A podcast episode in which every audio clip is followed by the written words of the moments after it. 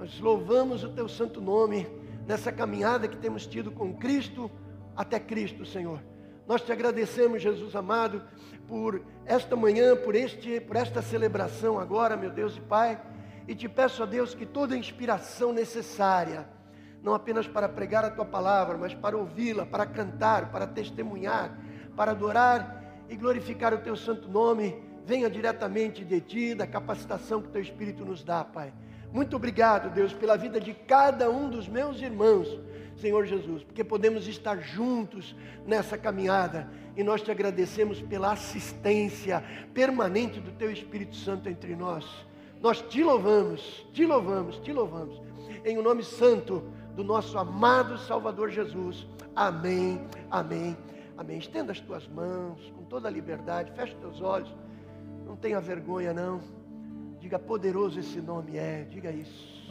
O nome de Jesus. Esse nome é, poderoso esse nome é, o nome de Jesus Cristo Rei. Poderoso esse nome é, mais forte que tudo é. Poderoso esse nome é, o nome de Jesus. Poderoso esse nome é. O nome de Jesus. Poderoso esse nome é. O nome de Jesus. Aplaudindo o nome do Senhor, amados. Graças a Deus.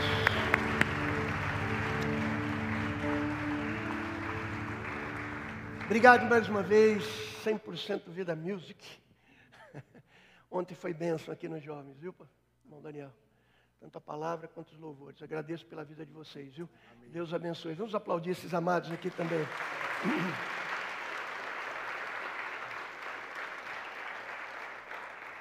Vamos, por gentileza, vocês podem se assentar, por favor.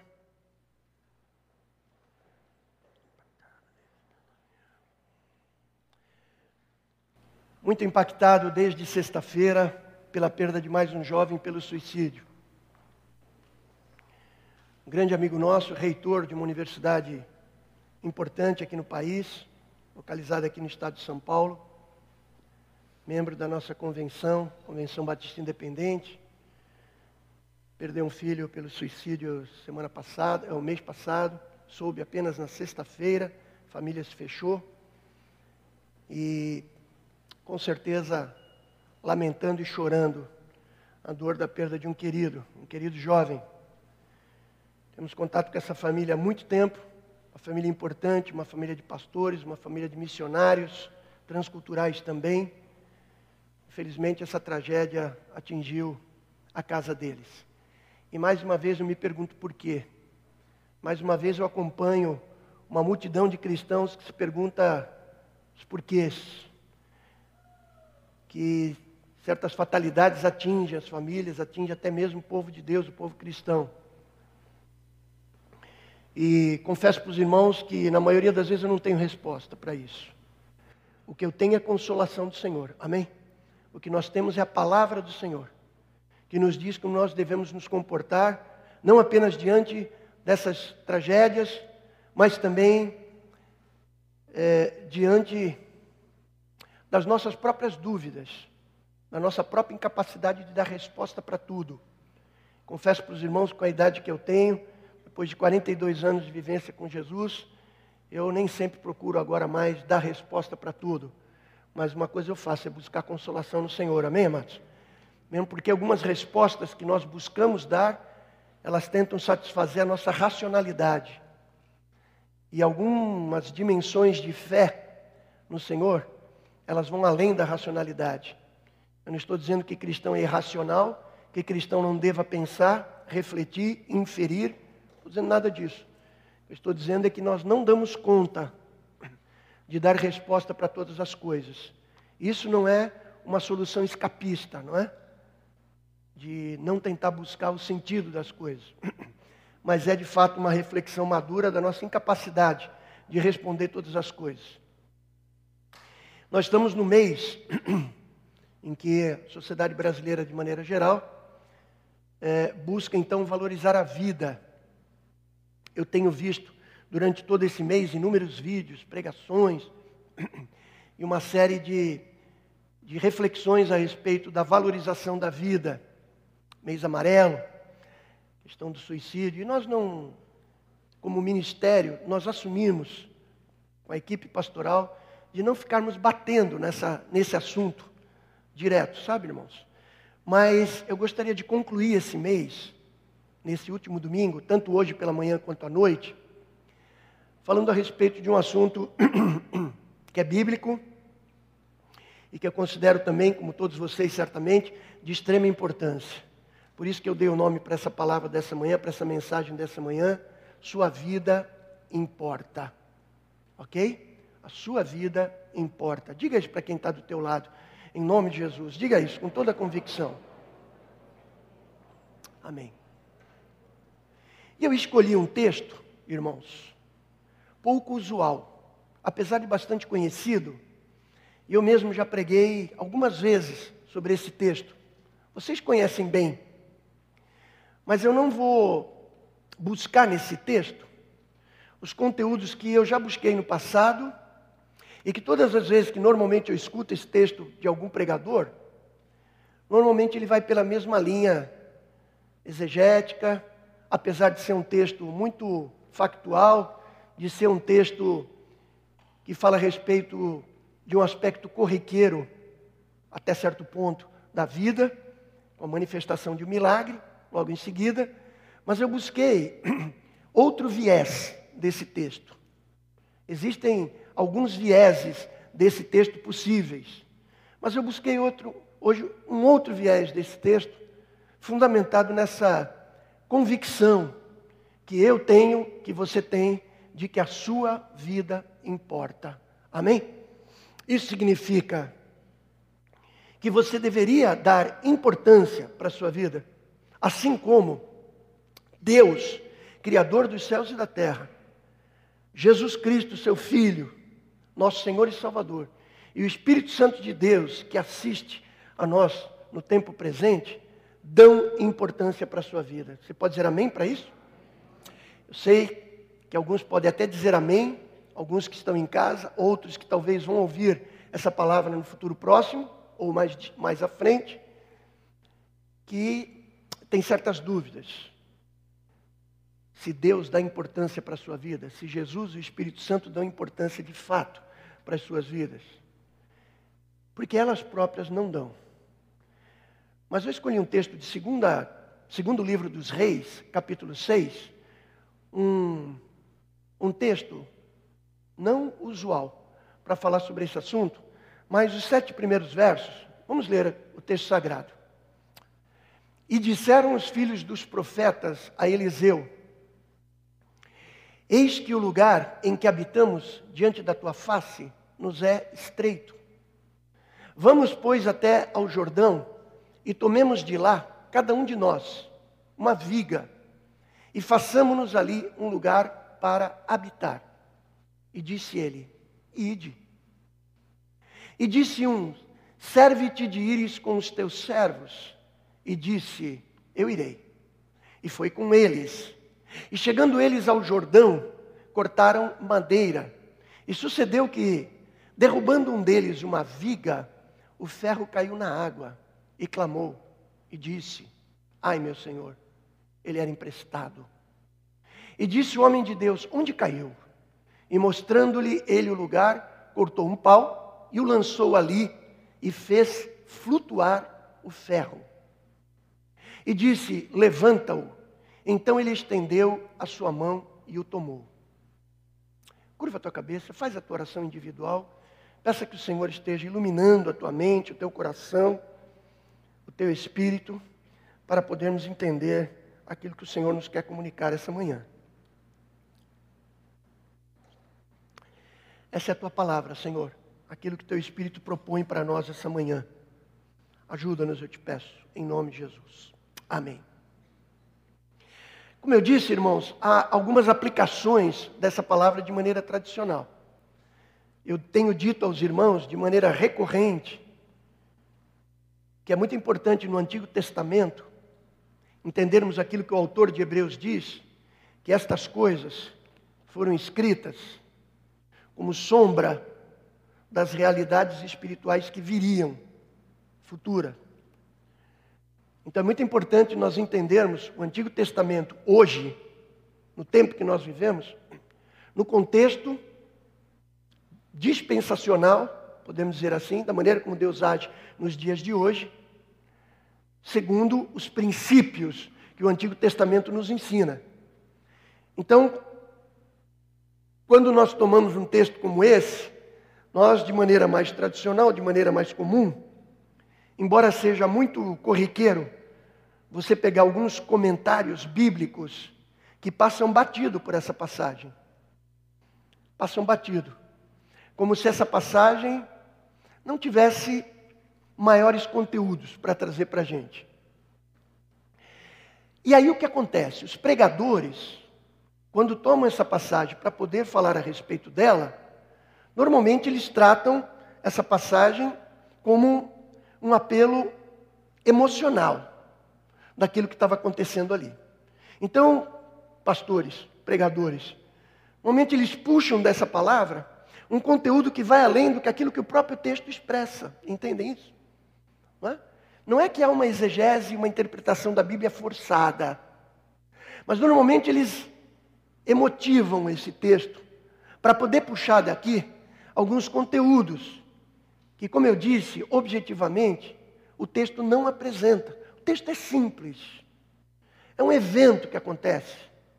Um fato pequeno, dentre tantas outras, podemos dizer assim, ocupações do profeta Eliseu. Quero que você lembre, aquilo que você deve saber, que nós estamos aqui no reino dividido. Portanto, as dez tribos do norte, cujo título a Bíblia chama de Israel, as duas tribos do sul, Benjamim e Judá, chamado o, o reino de Judá. Por isso que às vezes quando você manipula a Bíblia no primeiro e segundo livro dos reis, que originalmente eram um só, e no primeiro e segundo livro das crônicas, que originalmente também eram um só, né? você vê histórias repetidas. E aí quando você lê Israel e Judá, quando você não tem muita habilidade com a história bíblica, você não sabe exatamente do que está falando aqui. E você não consegue discernir aqueles profetas que Deus levantou antes do exílio, durante o exílio e pós-exílio. Então Eliseu, que é o profeta em tela aqui nesse texto, né, ele está ali no reino do norte, levantado pelo próprio Deus para ministrar durante o período de exílio. Então nós poderíamos dizer, perguntar, o porquê que a Bíblia se atém em trazer uma, uma passagem de um evento tão pequeno, diante de tantas grandes, vamos dizer assim, preocupações que o profeta Eliseu teria naquele momento. O texto fala que essa escola de profetas que Eliseu tinha, e muita gente não entende exatamente o que seria essa escola de profetas.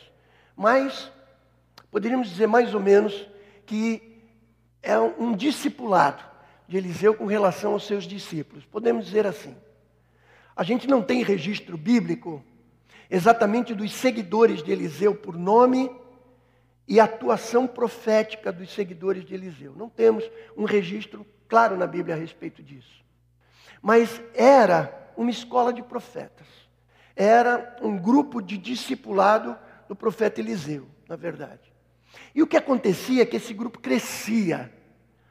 E, em função do crescimento numérico desses discípulos de Eliseu, o lugar, o local onde eles se reuniam, se tornou pequeno, havendo, portanto, como nós lemos no texto, a necessidade de ampliar fisicamente esse espaço.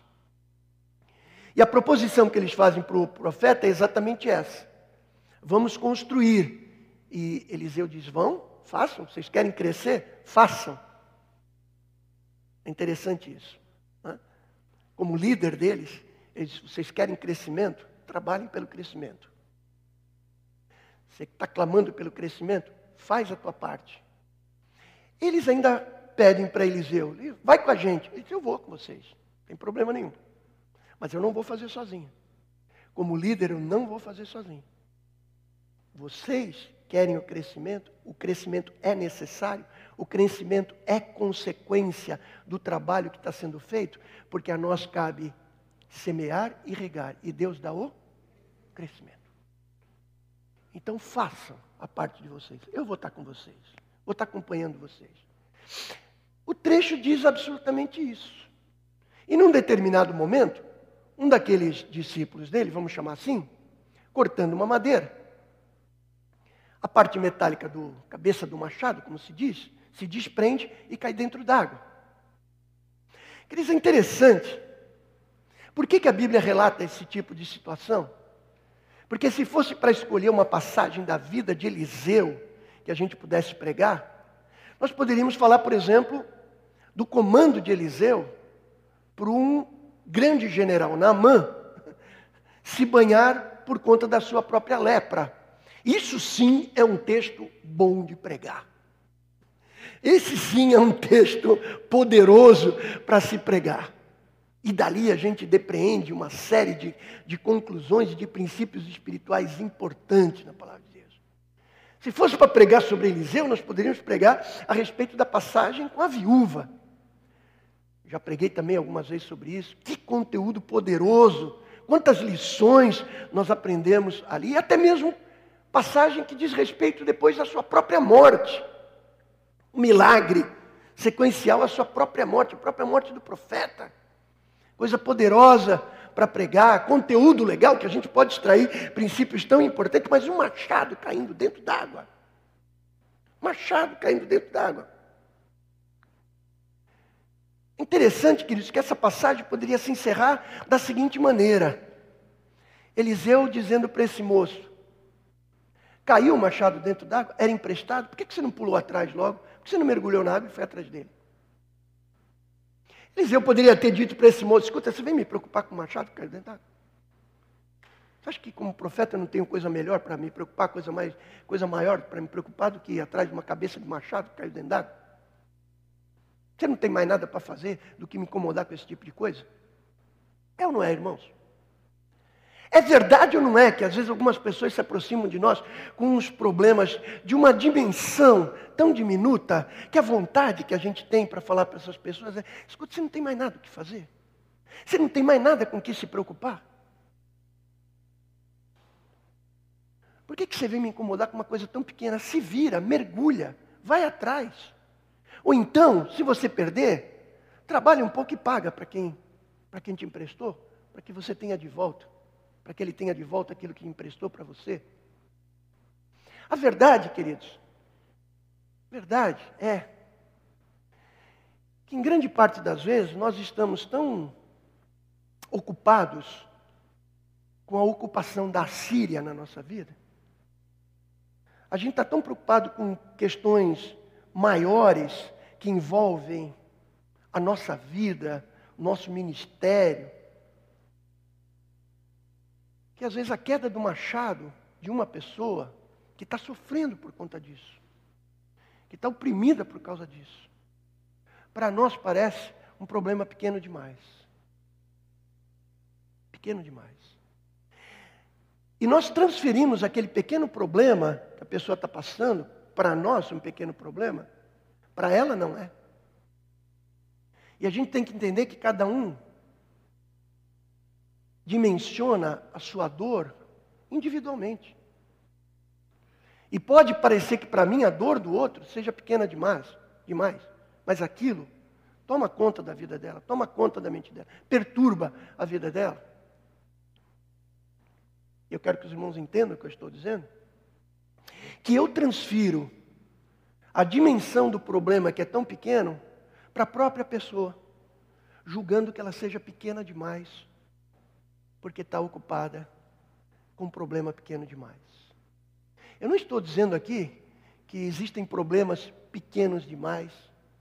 Eu não estou dizendo aqui que grande parte das pessoas fica mobilizada com problemas de uma dimensão muito pequena quando não deveria fazer isso.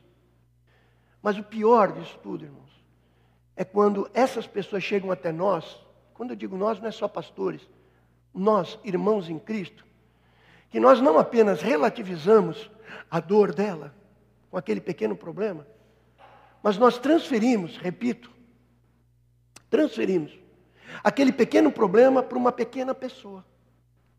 E julgamos essa pessoa como alguém pequeno.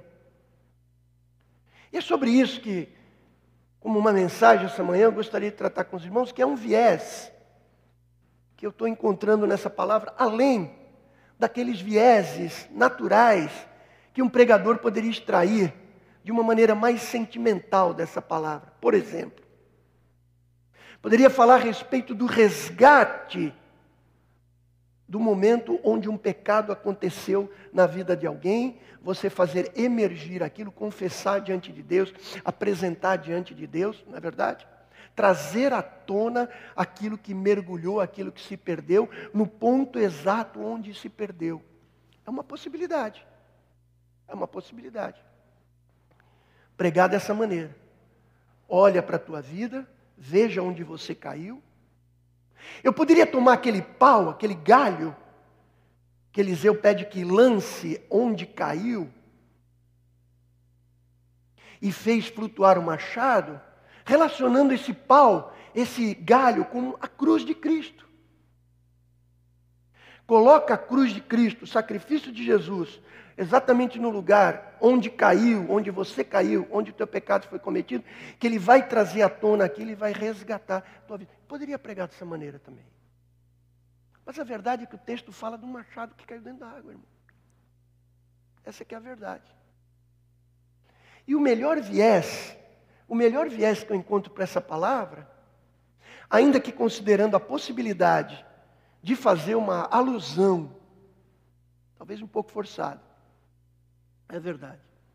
Do resgate do pecado onde a pessoa caiu e da cruz de Cristo que, que resgata aquilo que está mergulhado, aquilo que afundou e se perdeu, que é possível. Mas falar de um aspecto muito importante, amados, e que tem a ver com o tema de hoje, Sua Vida Importa, que é, amados, a atenção que o profeta Eliseu deu para o sofrimento do seu discípulo por menor que aquele tema significasse para Eliseu. Eliseu está no meio de uma opressão imperialista síria.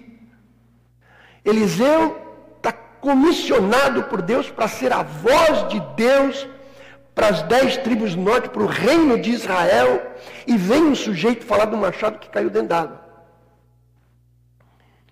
Poderia dizer para ele, vá Lavar roupa, meu amigo, vai cuidar das tuas meias aí, rapaz. Não vem me perturbar com esse tipo de coisa. Poderia ter feito isso, sem sombra de dúvida.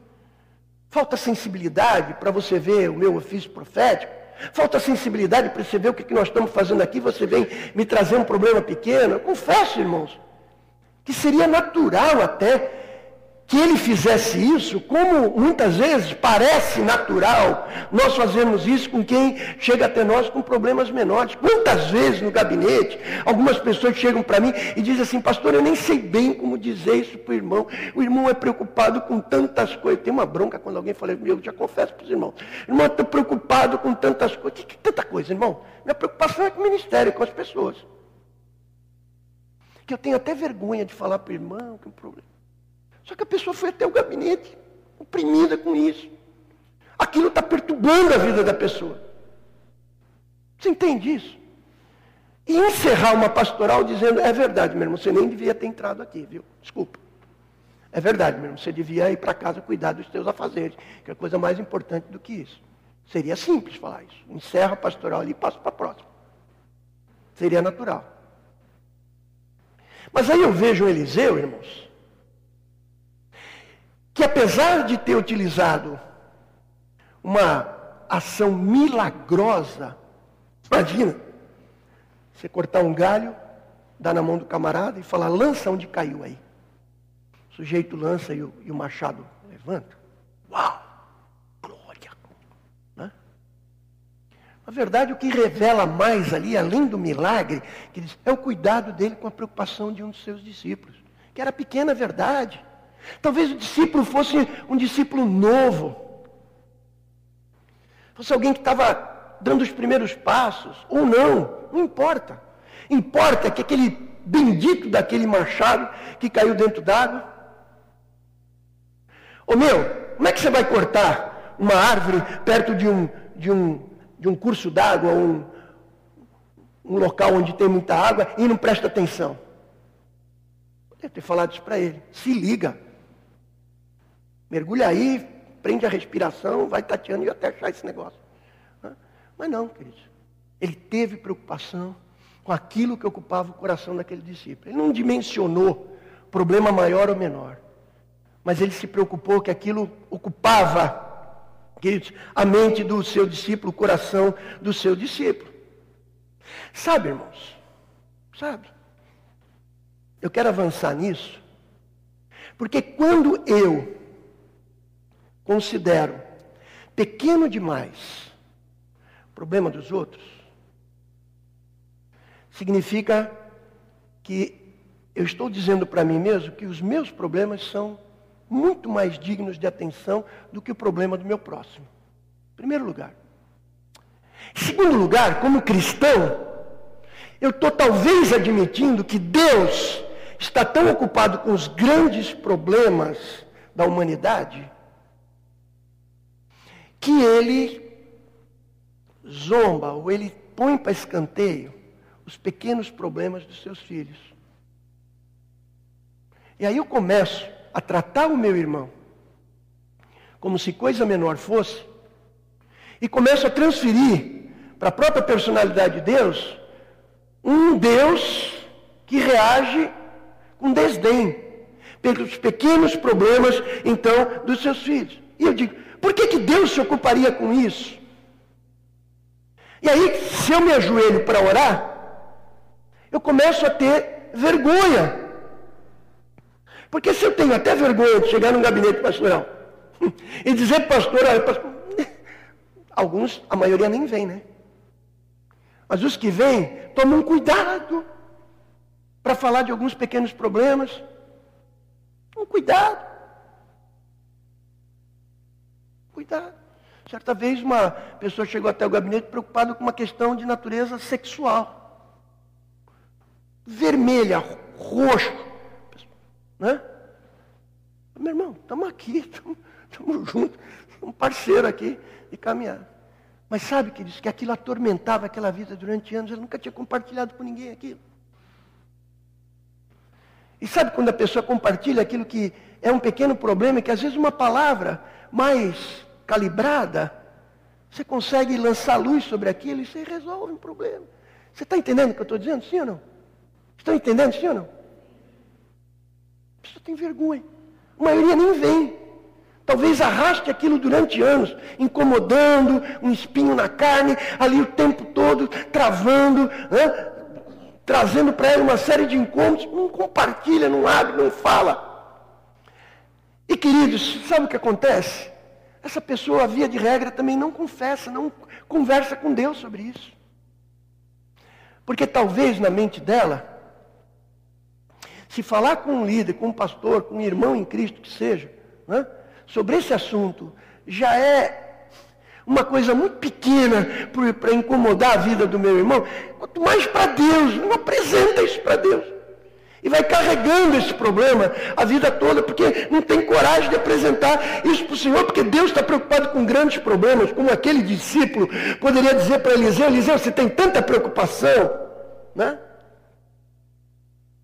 Pastor, você tem tanta preocupação. Ah, eu tenho uma preocupação de pagar uma dívida que nos foi deixada. É verdade, tenho. Tenho preocupação de administrar ah, as igrejas que nós temos, ah, ah, a zeladoria dos prédios, a administração de funcionários, uma série de coisas. Tenho essa preocupação. Mas, querido, meu ministério não é esse. Não fui chamado para isso. Eu sonho um dia ter uma diretoria que administre tudo isso e que pastores possam se preocupar com a palavra, com a oração e com o atendimento das pessoas. Amém? Sonho com esse dia. Sonho com esse dia.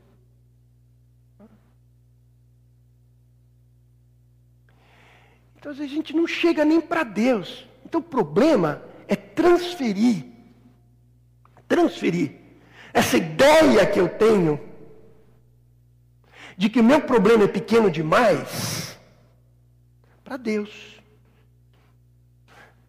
E além de não confessar, não compartilhar, não bater um papo com meus irmãos, eu não converso nem com Deus. Aí sabe o que acontece, irmãos? Esse espinho na carne, ele vai apertando, apertando, apertando até uma hora que você não aguenta mais. Aí a gente perde um jovem, o mês passado, querido, filho de um amigo de longa data.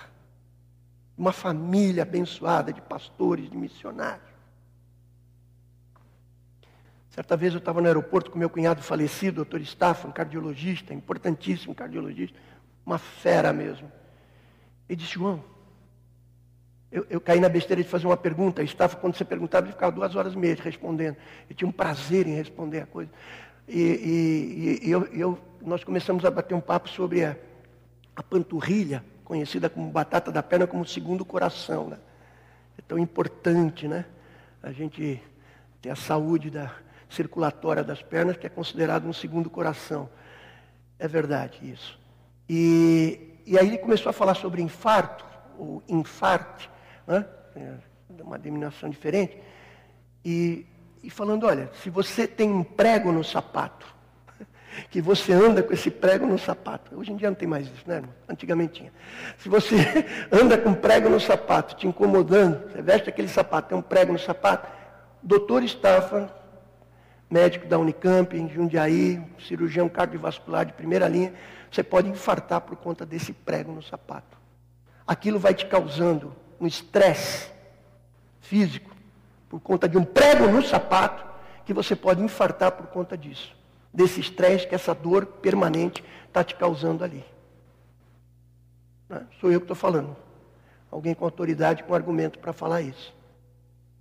Queridos, na vida emocional, na vida espiritual, não é diferente. Porque eu considero Talvez que os meus problemas são pequenos demais para compartilhar com os meus irmãos, para compartilhar com o meu discipulador, com o meu líder de célula, com o meu líder supervisor, com o meu líder de rede, até mesmo com o meu pastor. Eu considero pequeno demais. Como é que ele vai me ver e tal? E pior é que às vezes a gente vê isso como um problema pequeno demais mesmo, com um negócio desprezível e dá vontade de pedir para a pessoa ir lavar a roupa. Não tem mais nada para fazer. Dá vontade da gente fazer isso. A gente tem que confessar que a gente tem essa impaciência muitas vezes, queridos. Aí eu posso até avaliar, não, peraí, pastor, o contexto bíblico é que o machado na época era um negócio muito caro. Era um instrumento muito caro. Na verdade, pastor, esse negócio de machado é menos importante, porque o machado aqui está sendo tratado como uma alegoria. Está sendo tratado como uma alegoria coisa nenhuma, irmãos. É um fato que aconteceu aqui. A, a verdade bíblica é que era só um machado mesmo. Não passa além desse machado. Aí eu fico pensando, irmãos, eu faço essa viagem aqui, baseado nesse texto, e eu quero entrar na mensagem diretamente agora. Se nós temos esse texto bíblico que Deus fez questão de deixar relatado na Bíblia, e não tem texto bíblico sem propósito. Não tem. Não tem. Não tem algo na Bíblia que está lá porque Vamos encher uma linguiça aqui. Não existe isso. Se está aqui, é palavra de Deus. Amém, igreja? É palavra de Deus. O decreto do rei Ciro é palavra de Deus. Está aqui. Não saiu da boca de Deus, mas está aqui no contexto bíblico para nos fazer entender que essa é a palavra de Deus. E no contexto onde ela está colocada, ela se revela como palavra de Deus. Então esse texto não está aqui por acaso, ele não escorregou, entrou na Bíblia para encher linguiça aí no livro de segunda, segunda Reis. E esse viés que eu estou buscando hoje é para que a gente entenda que assim como, assim como Eliseu deu importância não para o machado exatamente, mas para a aflição do seu discípulo, Deus, meu irmão, dá atenção para a sua vida, aquilo que te aflige. Amém, amados? Você vai entender isso. Obviamente que nós somos cristãos evangélicos. Aliás, eu não tenho nenhum problema em falar que sou evangélico. Tem um monte de gente que tem vergonha hoje de falar isso. Aliás, o inferno está sempre empurrando a gente, né? Sempre. Cada vez mais isso vai acontecer. Eu sou evangélico porque eu sou anunciante das boas novas de salvação em Cristo Jesus. Se tem evangélico vagabundo, se tem líder cristão usurpador, ladrão, pilantra, não me importa. Eu sou evangélico porque eu anuncio as boas novas de Jesus. Amém, amados? Sem nenhum problema com isso. Porque se eu quiser agradar o mundo, é melhor eu abraçar a Babilônia e farrear com ela. Do que ficar com vergonha de assumir aquilo que a gente é. Muito bem. Mas como evangélicos que somos, cristãos evangélicos, nós temos que buscar esse sentido. Se eu não estou me aproximando de Deus para compartilhar as minhas aflições, quem Deus é para mim? Se eu sou cristão e tenho a Jesus como meu Senhor e Salvador, como é que eu estou vendo Jesus diante das minhas aflições? Pense nisso, amado. Às vezes a gente vai meio que empurrado, sabe? Mas qual é a tua experiência pessoal com Cristo? Essa é a grande questão. E aí eu vou lá para o, Novo Testamento, vocês me permitam, queridos, para ver o que, que o próprio povo de Deus, está um calor aqui, né? Para ver o que o próprio povo de Deus pensava a respeito de Jesus. Olha aqui para mim. Quando eu digo igreja primitiva, eu estou falando de judeus. Então a pergunta é: o que é que o judeu esperava de Jesus quando Jesus apareceu entre eles? Os textos do Novo Testamento, antes da fundação da igreja, depois da morte e ressurreição de Jesus, né? quanto posteriores à morte do Senhor Jesus, mostram claramente que o judeu esperava que Jesus fosse um grande rei sobre a terra e dominasse sobre todos. Então, os textos bíblicos, que eu não vou ler todos, porque são muitos, diz aqui o seguinte, preste atenção comigo aqui, por favor. A, a, a Bíblia diz que Jesus, a, diz que os judeus, olhem para mim, irmãos, a Bíblia diz que os judeus esperavam de Jesus que ele fosse um homem.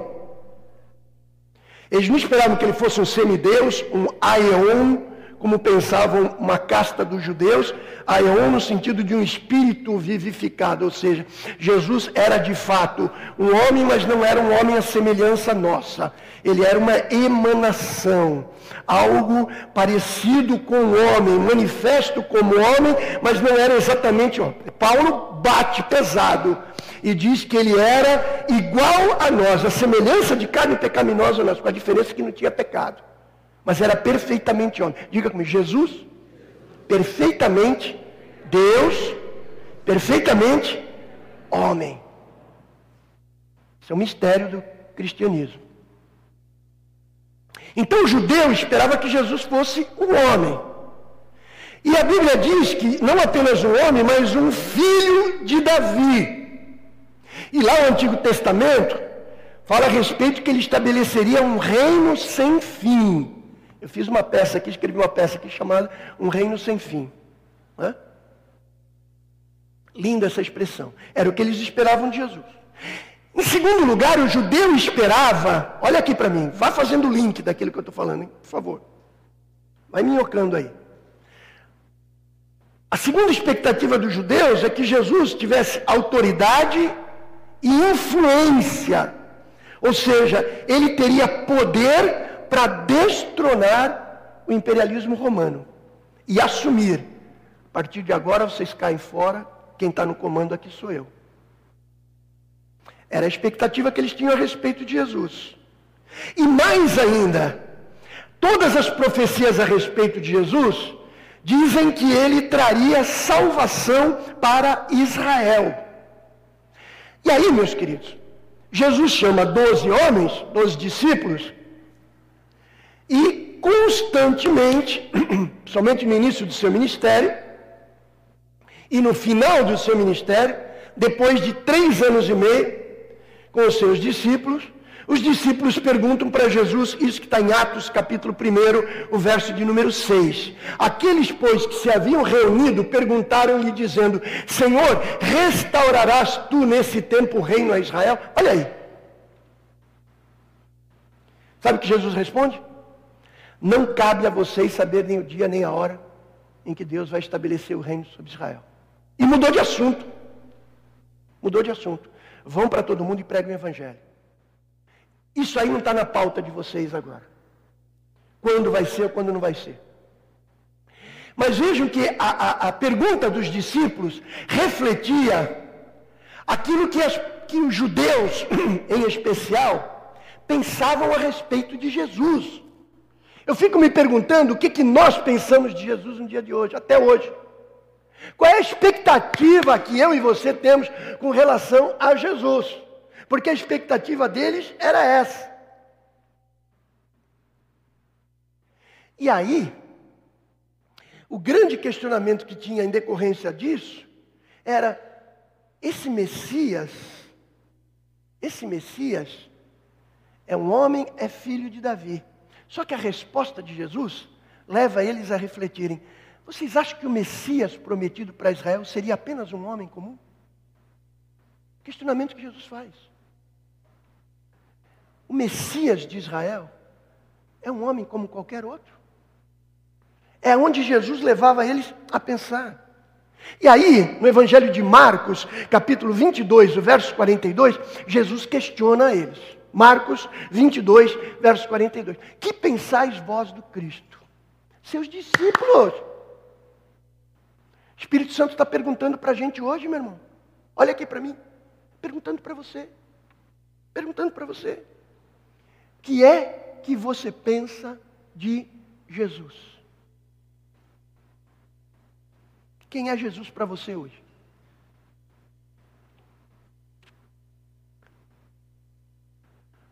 A Bíblia apresenta para nós quem é Jesus. Você pode ter uma experiência pessoal com Cristo, glória a Deus se tiver. Louvado seja o nome do Senhor. Mas o que é que nós pensamos do Senhor Jesus hoje? O que eu quero dizer para vocês, olha aqui para mim, por favor, é que eles tinham uma concepção equivocada de Jesus Cristo. Eles tinham uma concepção equivocada de quem era o Senhor Jesus Cristo. Limitada de quem era o Senhor Jesus Cristo. E aí, queridos, nós encontramos na continuidade do verso, Mateus 22, verso 42, Jesus perguntando, Jesus perguntando, coloca aí, por favor. Jesus perguntando. Aliás, a resposta que eles dão, perdão, eles disseram-lhe de Davi. De quem? De quem eu sou filho? Eles responderam de Davi, queridos. Então veja, olha aqui para mim. Jesus convivendo com eles, fazendo milagres, prodígios, maravilhas. Eles estavam na concepção correta dos profetas. O Messias é um homem. O Messias vem destronar o Império Romano, ele vem para governar, ele vem para afastar todo o poder e reinar. A profecia fala de fato a respeito disso. Eu pego lá 2 Samuel capítulo 7, Salmo 89, Ezequiel capítulo 37, tantas outras profecias que mostram Jesus como filho de Davi, que vem trazer salvação para Israel. Ok. Ele pergunta: Quem vocês pensam que eu sou? Ele diz: Tu és filho de Davi. É como se Jesus dissesse para eles: Mas é somente isso que, que vocês esperam, que vocês esperam do Messias? Aí eu vejo o contexto da vida terrena do Senhor Jesus.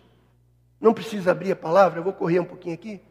Eu pego lá em Mateus capítulo 9, versículo 7, dois cegos gritando: Filho de Davi, eu pego Lucas capítulo 18, verso 39, um outro cego curado por Jesus, dizendo: Filho de Davi, tem misericórdia de mim.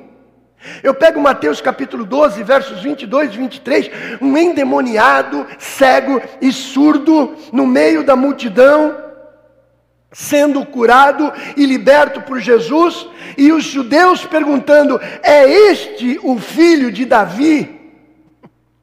Eu pego o sacerdote Zacarias, pai de João Batista, no início do Evangelho de Lucas, capítulo 1, verso 67, verso 68, verso 69, levantando Jesus bebê e dizendo: Trouxe salvação o filho da casa de Davi.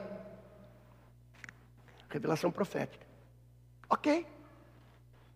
Mas Jesus, quando está com seus discípulos, quando está com seus discípulos, Ele afirma: é só isso que vocês esperam do Messias? Apenas um homem? Apenas alguém da descendência de Davi? Ok, queridos, que a genealogia de Jesus, olhe para mim, ok, que a genealogia de Jesus é importante. Eu acho sensacional a história bíblica, irmãos, porque se você pegar o espírito inquiridor dos judeus, que queriam saber de fato se aquele era o Messias, até começar a tramar contra a vida dele, eles devem ter ido lá no templo, pastor Paulo, onde tinham os registros das genealogias, principalmente da genealogia de Davi.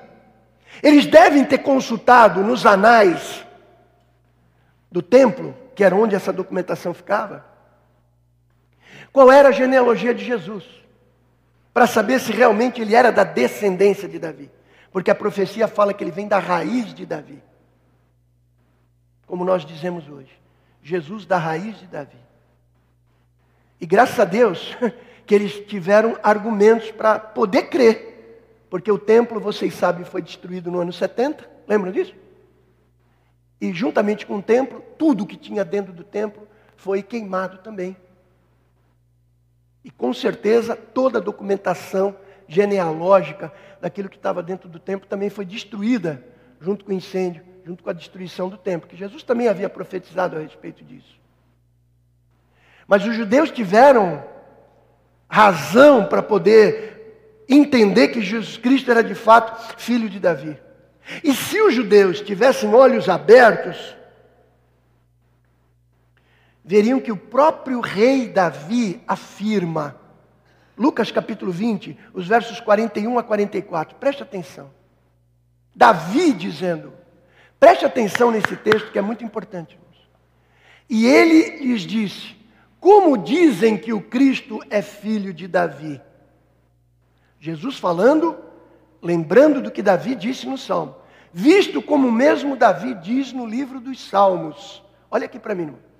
No tempo de Jesus, nós não tínhamos a Bíblia como nós temos hoje. Óbvio. Nós tínhamos as escrituras judeus, que eram divididas basicamente em quatro porções. Né? Os livros de Moisés, Pentateuco. Depois tinha os livros históricos, os livros proféticos e os livros poéticos, todos eles com nome em hebraico muito bem conhecido. Essas eram as escrituras. Quando você lê no Antigo Testamento que ele menciona as escrituras, ele está mencionando isso. Pentateuco, os livros históricos, os livros proféticos e os livros de sabedoria, que era o que eles tinham na mão na época. Então Jesus faz lembrar para aqueles que consideravam que ele era apenas um, homem, ele diz, veja o que ele diz: o próprio Davi diz no livro dos Salmos: Disse o Senhor ao meu Senhor. Se liga, não dorme não, meu irmão. Descansa tarde. Disse o Senhor ao meu Senhor: Assenta-te à minha direita, até que eu ponha os teus inimigos por escabelo de teus pés. Davi disse isso. Aí ele conclui: Se Davi lhe chama Senhor, como é ele seu filho? Sacaram esse texto? Faz um esforço aí, meu irmão. Ora, vocês dizem que eu sou filho de Davi, ok? Só que Davi diz, só que Davi diz, que o Senhor disse ao meu Senhor, ao Messias, assenta-te à minha direita, até que eu ponha os teus inimigos por escabelo dos teus pés. Profecia a respeito de Jesus. E aí Jesus pergunta para eles, que achavam que ele era somente filho de Davi: se Davi lhe chama, ele poderia ter dito: se, já, se Davi me, me chama de Senhor, como é que eu posso ser filho de Davi? É claro que ele era filho de Davi, da, da raiz de Davi. Mas o que ele está dizendo, eu não sou apenas descendência de Davi, eu sou o Messias, o Senhor, que o Pai Celestial me coloca à sua direita e coloca todas as coisas por escabelo, por estrado dos meus pés. Jesus fazendo uma defesa da sua deidade, Jesus fazendo uma defesa do seu senhorio, além simplesmente da sua própria humanidade, queridos. Ainda assim, o texto diz que os judeus ainda contestavam E Jesus repete, mas Davi chama o seu filho de Adonai, no texto hebraico original. Está lá no Salmo 110, verso 1. Davi chama o Messias de Adonai, o meu Senhor. E aí vem no Evangelho de Marcos, capítulo 12, verso 36, cravando a respeito de Jesus. O próprio Davi disse, disse, vamos lá, queridos. O próprio Davi disse, a igreja está aí, amado, sim ou não? O próprio Davi disse, pelo Espírito Santo. O Senhor disse ao meu Senhor: Assenta-te à minha direita até que eu ponha os teus inimigos por estrado, por escabelo dos teus pés. Você pode dizer glória a Deus, amados?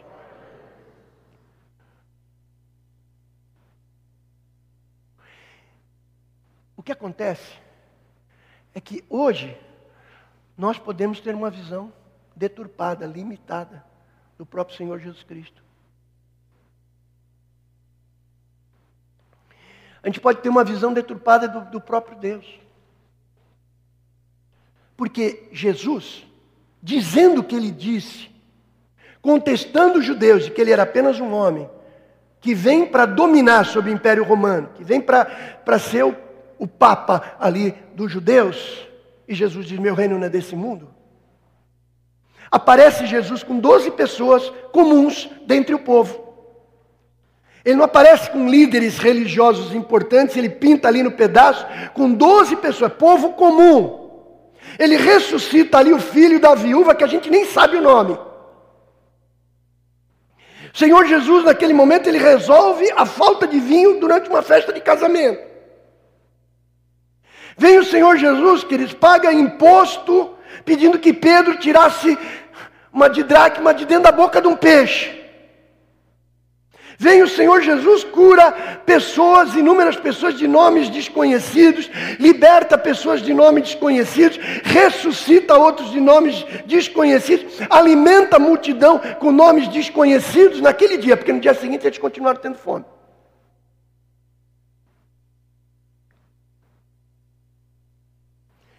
Maior parte do tempo, Jesus caminhando com gente comum. Pode ser o filho de Davi, o Messias, o rei dos reis, senhor dos senhores. Esse cara que trata de coisas comuns, trata com gente comum, resolve problema de pessoas individualmente.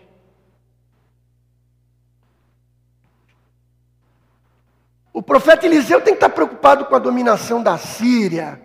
O profeta Eliseu tem que estar em jejum e oração 24 horas por dia para poder ter palavra profética para todo o povo de Deus. Ele vai incomodar o profeta com machado que a gente quer.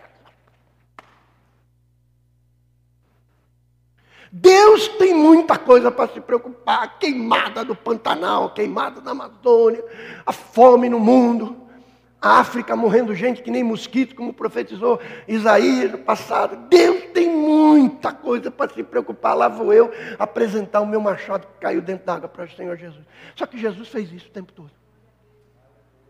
Jesus fez isso o tempo todo. Jesus fez isso o tempo todo. Você não vê Jesus trabalhando para mudar o sistema. Você não vê Jesus trabalhando para mudar os governos. Mas você vê Jesus trabalhando para mudar a vida, as pessoas, gente, como eu e você. Ocupado o tempo todo com gente, com pessoas como eu e você. E ele continua ocupado com gente, com pessoas como eu e você. Ele continua ocupado em tirar você a tua luta com teu machado que caiu dentro da água. Por menor que você considere que para Deus isso se... sabe por quê? Porque uma vida vale mais que o mundo inteiro. Jesus não se filiou a partido político, nada contra. O sistema para você poder ter acesso a uma autoridade. É isso mesmo, tem que ser feito assim mesmo. Mas ele não fez isso. Jesus trabalhou com pessoas, era o plano piloto dele. E a partir de pessoas, ele entendia que o mundo seria impactado. Ele trabalhou com José, ele trabalhou com a Maria, ele trabalhou com João, ele trabalhou com Manuel, ele trabalhou com Cícero. E eu te pergunto: qual é o nome mais poderoso do que Jesus nos dias de hoje? Qual é? Qual é? Esse foi o plano piloto de trabalho do Senhor Jesus. Trabalhar com vidas, queridos. Qual o nome mais poderoso que Jesus nos dias de hoje, amados? Quem? Quem que foi um divisor de águas? Apesar do, de uns setores do governo brasileiro da educação querer tirar antes de Cristo, depois de Cristo. Só no Brasil. Para sermos escárnio de todas as nações. Enfim. Qual o nome mais poderoso que Jesus hoje? Andou com homens comuns, trabalhou com pessoas comuns, se preocupou com o problema individual de cada um comuns, morreu na cruz, tinha muito endemoniado para ser liberto, tinha muito doente para ser curado. Israel continuaria na opressão romana até ela cair no ano 70.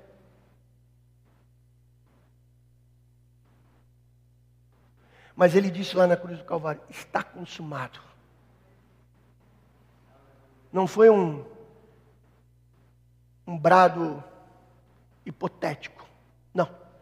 Ele cumpriu aquilo para o que ele veio fazer diante do Pai, que é possibilitar salvação para quem crê no seu nome. Essa era a missão fundamental do Senhor Jesus Cristo. Então, meu amado, se liga.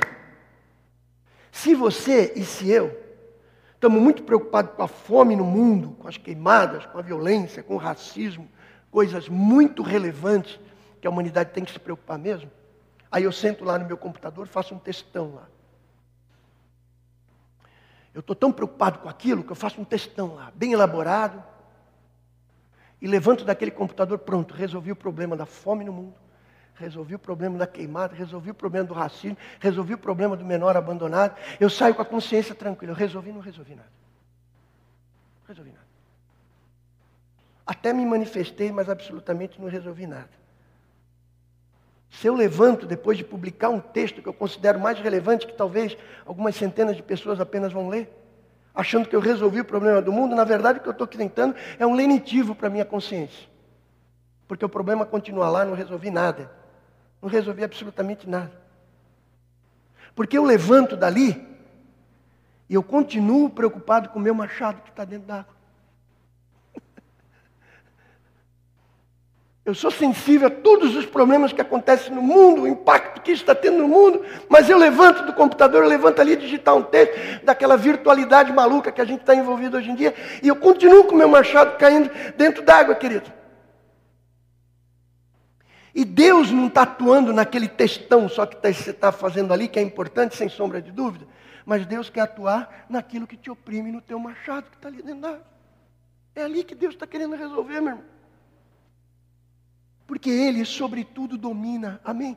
Há um propósito para todas as coisas no céu e na terra, meu amado.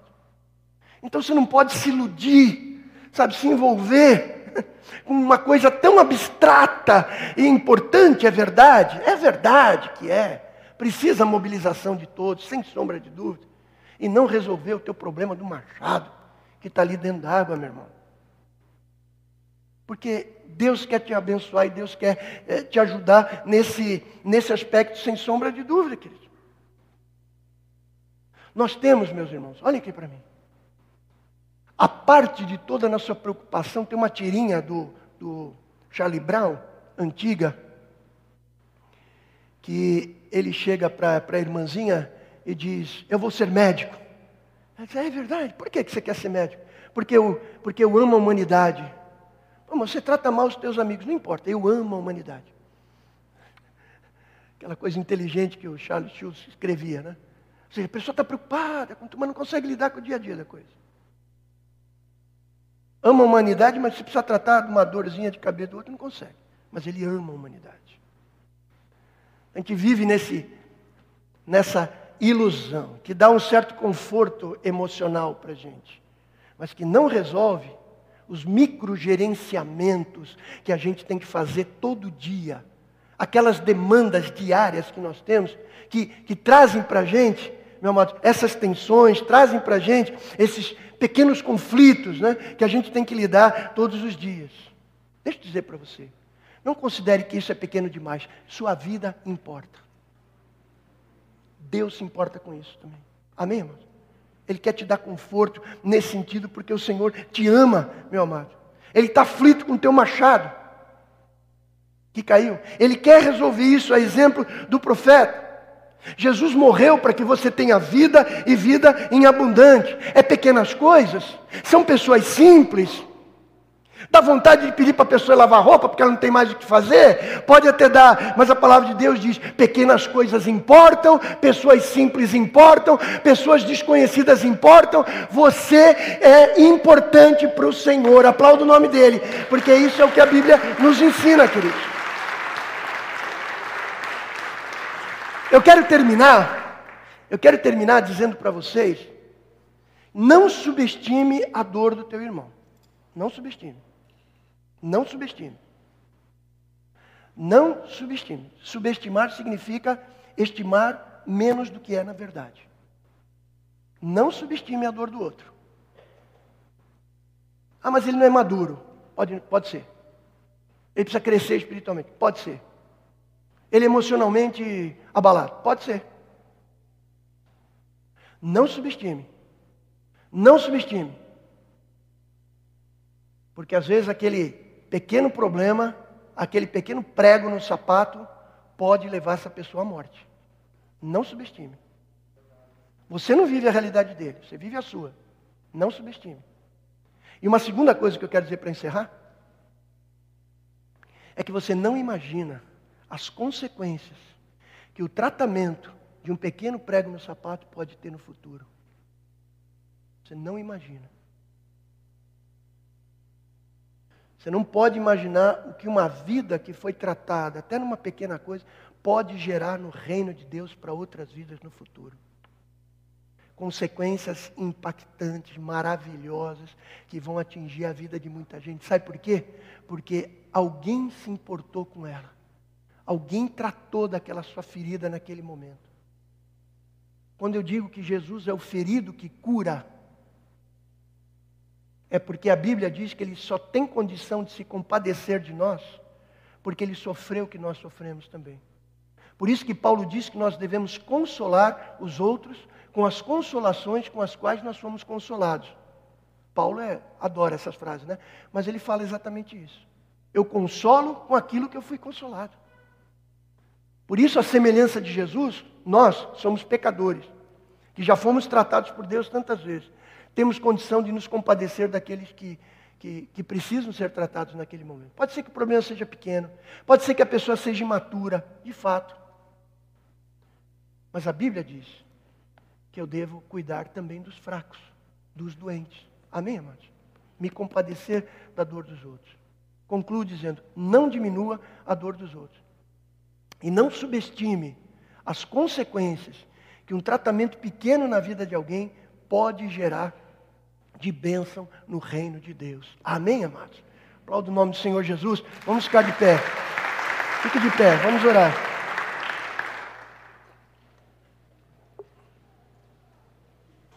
Pastor Elias, pode vir aqui orar conosco? Pastor Elias sofreu uma pequena cirurgia, não é? Que nem o pastor Marcos. Esse foi o, foi o mês do. dos tratamentos. Glória a Deus. Vamos orar. Olha aqui, meu amado. Espero que não. Mas se você tem receio de apresentar sem nenhum constrangimento o seu machado que caiu na água, em nome de Jesus, faça isso agora. Amém? Aquilo que te perturba, aquilo que te incomoda. E talvez seja legal você complementar compartilhando com o irmão em Cristo. Compartilhando. Sabe, queridos, quando a gente lança a luz sobre um problema, é fantástico. Aquilo que Deus pode fazer e aquilo que um irmão sábio pode te ajudar nesse momento. Não se envergonhe. A Bíblia diz: confessai os vossos pecados uns aos outros. Quanto mais confessai as vossas dúvidas, as vossas tensões, as vossas preocupações, uns para os outros também. Amém? Que Deus te ajude e abençoe nessas horas, em nome de Jesus. Vamos orar. Pai querido, louvado e exaltado seja o teu nome pela tua presença aqui neste lugar, pela tua palavra, Senhor Deus, que vem acalmar, confortar, dirigir os nossos corações, os nossos pensamentos. Pai, em nome de Jesus, nós somos importantes para a tua presença, para ti, Deus, porque a tua palavra diz que tu nos amaste de uma forma que tu enviaste o teu filho Jesus para nos salvar, para nos dar vida a todo aquele que crê. Senhor, Muito obrigado porque tu ainda, ainda falas, Senhor, os nossos corações e a tua palavra está sendo anunciada.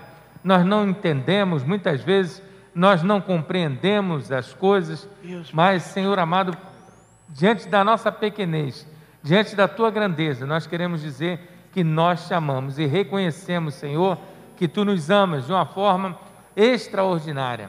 Por isso eu te peço nesta manhã, aquele que nos ouve, aquele que está aqui, que ele não se sinta sozinho, porque a tua palavra diz que tu estarias conosco todos os dias, até a consumação dos séculos. Pai amado, nós temos problemas, nós temos, Senhor, dificuldades, muitas vezes não nos abrimos, até mesmo para contigo, mas que nessa manhã o nosso coração esteja sensível, possamos ser sinceros, ó Pai, diante de Ti, porque Tu conheces os nossos pensamentos, É o som dos nossos corações, as nossas mentes. Basta nós sermos sinceros, Senhor, Aleluia. e nos abrirmos diante da Tua presença, diante seja de irmãos também, em quem nós podemos confiar, em quem nós podemos, Senhor, compartilhar, orar juntos, ó Pai, ó Deus, derramar nossas lágrimas, em nome de Jesus. Tira toda a timidez, tira toda a acusação do inimigo, toda a armadilha de Satanás que nos impede de nós nos abrirmos diante da Tua presença e termos intimidade uns com os outros. E nesta manhã possamos aprender e colocar em prática, Senhor, e nos livrar das armadilhas do inimigo. Em nome de Jesus nós te louvamos. Aleluia. Nós te agradecemos. Glória a Amém.